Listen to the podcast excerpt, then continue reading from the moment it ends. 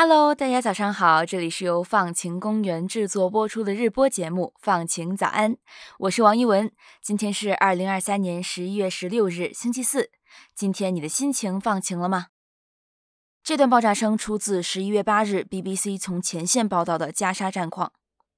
自今年十月七日巴以冲突爆发至今，已经持续了整整四十天。在这段日子里，根据联合国的数据。加沙地带平均每天有一百六十个儿童去世，遇难者的总人数达到了五位数。在远方的战争刚刚爆发的时候，我们可能会投去关注的目光，可是时间一长，我们的感觉就会逐渐麻木和冷淡，因为我们很难仅仅从“战争”这两个字里感受到切身的痛苦和挣扎。而参与战争的政权又会出于各种政治利益，试图封锁消息，让战火中的呼救难以被听到。久而久之，我们会逐渐忘记真实的战争发生时的惨痛模样，听不见前线民众真实的呼救和对和平的渴求。读高中的时候，我们都特别喜欢在议论文的结尾升华一下，引用鲁迅先生的名言说：“无数的远方，无数的人们，都和我有关。”可当灾难真的在发生，真的想要感到切身的和我有关，又谈何容易？但是呀，幸好在战火纷飞里，有一群人坚持向世界展示战争中具体真实的经历和感受，发出炮火声中艰难细微的呼救声。他们冒着生命危险工作，试图唤起远方的我们对于战争的关切，唤起人类对于和平的期许。这群人就是战地记者。表面上看，他们是报道坏消息的人，但是在我们这个全都由新闻专业的师生组成的团队来看，战地记者是重要的解困者，是帮助终结战争的人。今天的节目就让我们走进战地记者的世界，聆听战火纷飞下那些激发共情和追求和平的声音。前几天我读到《卫报》的一篇文章，题目是“我想告诉世界”。记者决心分享加沙的故事。文章采访了如今仍然在加沙前线的战地记者陶菲克。陶菲克是一名二十六岁的自由撰稿人，为半岛电视台做报道。他现在是加沙地带少数仍然能够发出真实声音的人之一。对他来说，战争、袭击和死亡都是他亲眼目睹的切身经历。他说：“加沙没有出路。”对新闻记者来说没有出路，对所有人来说都没有出路。他试图继续担任电视新闻主播的工作，但有限的互联网信号和频繁的攻击使他的工作变得十分的困难。尽管如此，他仍然坚持着，不断向世界展示战争面目狰狞的详细面貌。陶菲克竭尽全力去做的，就是让那些成千上万的死亡数字和恐怖的战争场景变得具象化。关于住所，他说，他目前居住的联合国大院人满为患，而且环境肮脏。大院里的浴室太少，而居住的人又太多。这里的气味令人难以忍受，而疾病正在悄悄蔓延。关于饮用水，他说，人们需要走好几公里寻找水源。我不知道他们从哪里找到的水，但我们都知道的是，它很快就会用完。关于人，他说。每天空袭后，就会有新的名单如潮水般涌来，上面有我们的亲戚、朋友、邻居的名字，后面跟着的是他们的状态：受伤、失踪或是遇难。最后，关于这座死亡的城市，他说：“返回加沙城的道路布满了瓦砾，随处可见炸弹，到处是被困在建筑物废墟下的尸体。这个地方整个都在被摧毁。”没有一个角落是安全的。生与死在这里没有什么不同。他努力的探索、还原并表达真实的战争景况。通过他的文字和描述，我们能看到冰冷的“战争”二字背后是什么？那些庞大的、吓人的数字背后代表着什么？他向全世界展示真实的战争下的生存困境，展示加沙糟糕的物资供应。恶劣的卫生条件，一个接一个朋友的死讯，让可怖气息的城市氛围变得具体可感。经受着如此严峻的考验，是什么促使陶菲特在生死都模糊的情况下坚持报道呢？他说是期待世界对于战争有更进一步的理解，对战争中的人们有更深的关切。他想要在镜头前面直播，告诉全世界他的家乡在发生什么，战争究竟给他们带来了什么。除了陶菲克以外，我们还看到许许多多的战地记者从世界各处涌来。法国百余名记者联合要求开放加沙地带，允许记者进入进行实体报道。中国记者陈慧慧和摄像记者姚书博在冲突前线坚守，记录袭击。战地记者对当下的记录重要吗？能改变什么吗？如果你怀疑的话，那么我们可以看看人类历史上的其他战争，看看战地记者的报道实现了怎么样的价值。二战中，英国记者克莱尔·霍林沃斯在一九三八年不顾德国特务组织对他的监视，冒险进入纳粹德国，亲眼见证了德国坦克入侵波兰，也就是见证了第二次世界大战的开启，并在此后迅速撰稿发布报道。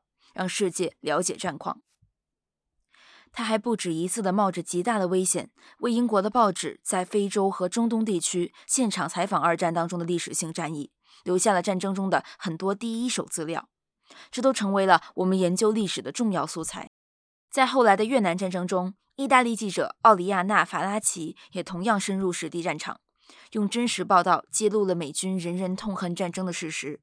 使得战争新闻摆脱了被美国单方面控制的状况。阮玉文将军举起手枪处决北越游击队首领的真实照片，其中体现的冷酷无情、残忍和血腥，震惊了整个国际社会。在越战当中，还有另一张传世的经典照片：燃烧弹轰炸后，一群越南孩子在公路上惊慌逃跑，一个小女孩全身赤裸，后来被人们称为“燃烧弹女孩”。这张震撼世界的照片，成为激发美国国内和全球范围内反战运动的重要因素。可以说，没有战地记者的报道，战争还会拖延更长时间，造成更惨痛的代价。只有战地记者才能发出这样的声音吗？答案当然是否定的。战争年代里，每个人都是时代的记录者。《卫报》在巴以冲突期间开设了一个专栏，叫做《加沙日记》。这个专栏从十月十三日起创立，由一个普通的三十五岁的巴勒斯坦人齐亚德撰写。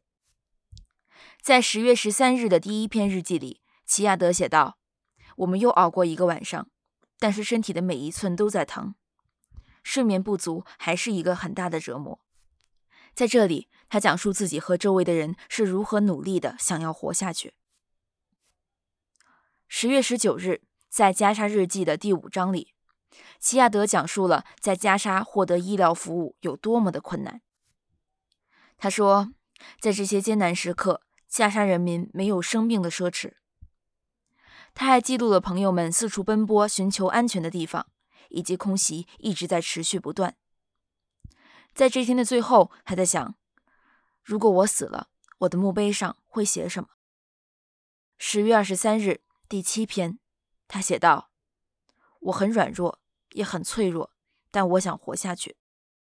十一月一日，第十四篇，他问：“我们的恐惧程度超出了正常水平，有人在想着我们吗？”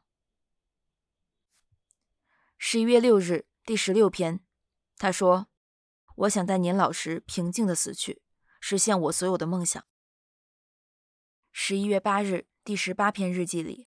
齐亚德记录了自己又一个在加沙活下来的日子，而在这一天，他得知了他的好友两个女孩的父亲和他的妻女一起在袭击中去世。这天的标题里，他痛苦地写道：“在摆脱这场噩梦之前，我们将失去多少人？”当宏大的战争细化到了每一个普通人的身上时，齐亚德向我们展示了这会是多么的窒息与痛苦。也正是他生活化的真实经历的描述，能够激起我们对于战争一次次的反思，唤起世界对和平深深的眷恋。战争是最残酷的人类活动，也是人类社会最需要解决的难题。为这个难题寻找解法，需要各行各业的人们贡献集体的智慧，而战地记者在其中扮演的角色，就是不断提醒大家，不要遗忘，不要冷漠。只有深深的共情，以及对战争深深的恐惧和厌恶，才能激励人们不断寻找新的解法。今天的故事也许听起来不那么放晴，但暴风雨当中依然坚守，依然呼吁和平，这或许是最具英雄主义的解困行为了。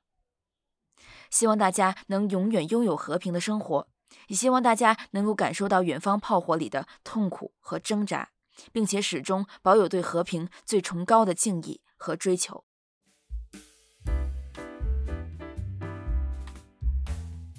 上面这个关于战地记者用行动呼吁和平的故事，来自我们团队的祝福。接下来就是今天的改变自己的一百件小事环节。在这个环节里面，我们来为大家在生活中遇到的具体问题寻找解法。今天分享的内容来自我们团队的文晓。不知道你有没有遇到过这样的情况：每次处理重要事情的时候，必须喝一杯奶茶、吃一包薯片，才能让大脑保持清醒。晚上加班或者赶作业的时候，如果身边没有小饼干、巧克力，就感觉自己一个字都写不出来。其实呀。这种压力一大就想吃东西的情况，在年轻人或者上班族当中很普遍。心理学家给这种症状起了一个专业名称，叫情绪化进食，也就是压力一大的时候就想吃高热量食物，而且吃的没有任何节制。在这种情况下吃的东西已经不再是满足身体营养需要的粮食，而更多是一种填补情感需求的工具。虽然我们经常会用吃点好吃的来安慰自己，但如果这种吃东西的行为真的成了我们唯一的精神寄托，它反而会给我们的身心健康带来非常不好的影响。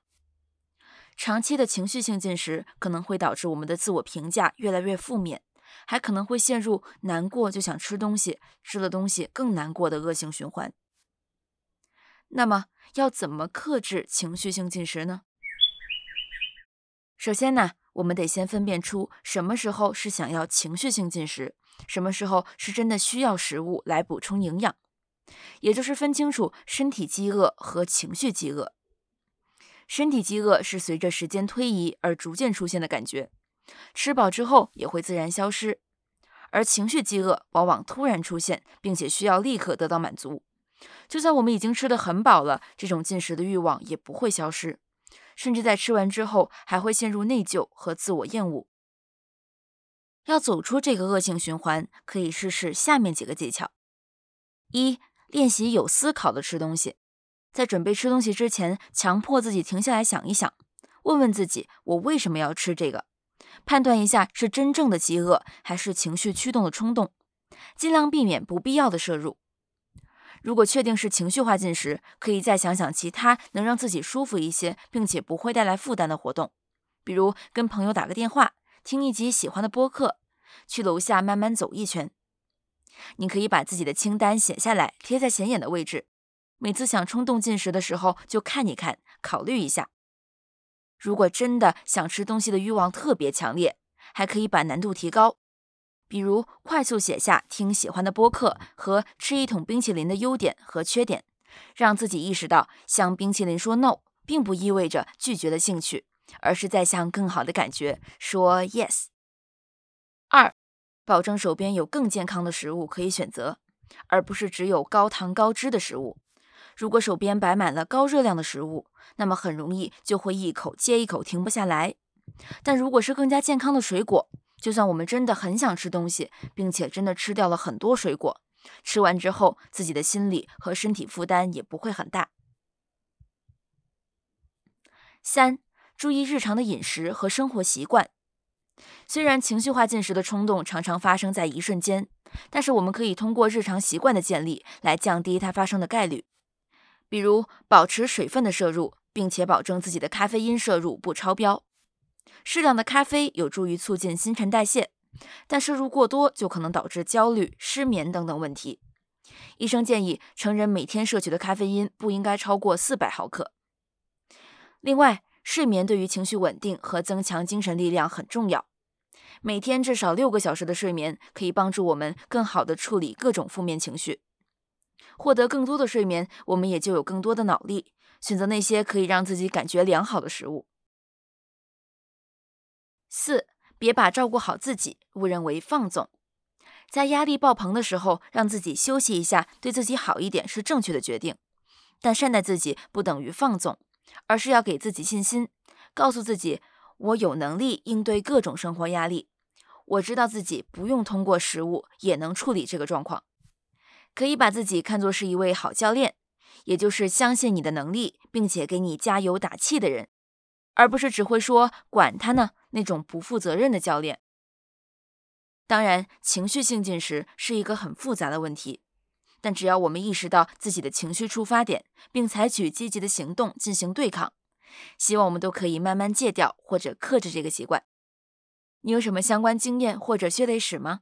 欢迎在评论区一起讨论哦。